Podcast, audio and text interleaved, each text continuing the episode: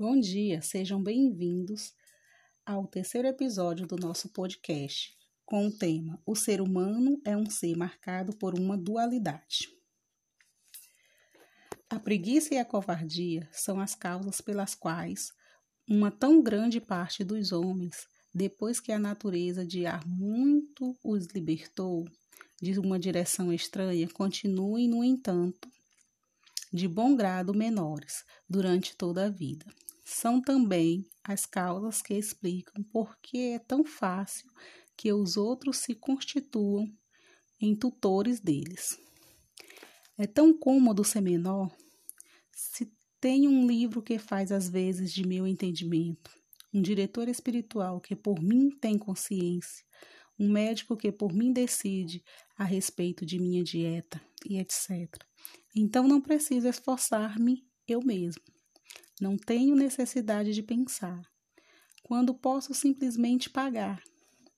É difícil, portanto, para um homem, em particular, desvencilhar-se da menoridade, que para ele se tornou quase uma natureza. Chegou mesmo a criar amor a ela, sendo por ora realmente incapaz de utilizar seu próprio entendimento porque nunca o, deixará, o deixarão fazer a tentativa de assim proceder. Preceitos e fórmulas, estes instrumentos mecânicos do uso racional, ou antes do abuso, de seus dons naturais, são os grilhões de uma perpétua menoridade.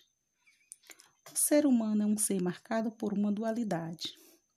É, por um lado, um ser sensível, um ser da natureza, condicionado pelas suas disposições naturais, que o levam a procurar a procura do prazer e a fuga da dor.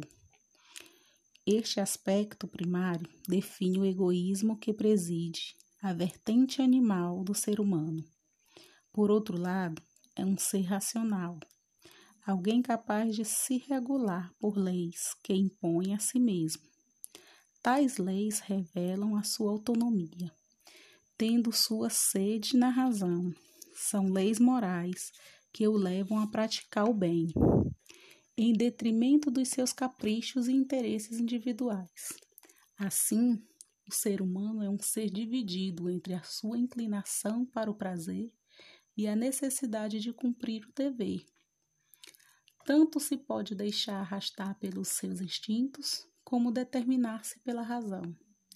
Ao contrário do animal, que está determinado a agir desta ou daquela maneira. O ser humano possui uma margem de liberdade, podendo agir de acordo com princípios que impõe a si mesmo. Só podemos, portanto, falar em moralidade se considerarmos que o ser humano é um ser livre. É essa liberdade que lhe confere dignidade. Cada indivíduo, enquanto ser racional, é autor das leis que impõe a si mesmo. A lei moral, universalmente válida, tem origem na razão. Sendo assim, cada indivíduo é legislador e responsável por aquilo que faz. A moralidade pressupõe, portanto, a autonomia da vontade.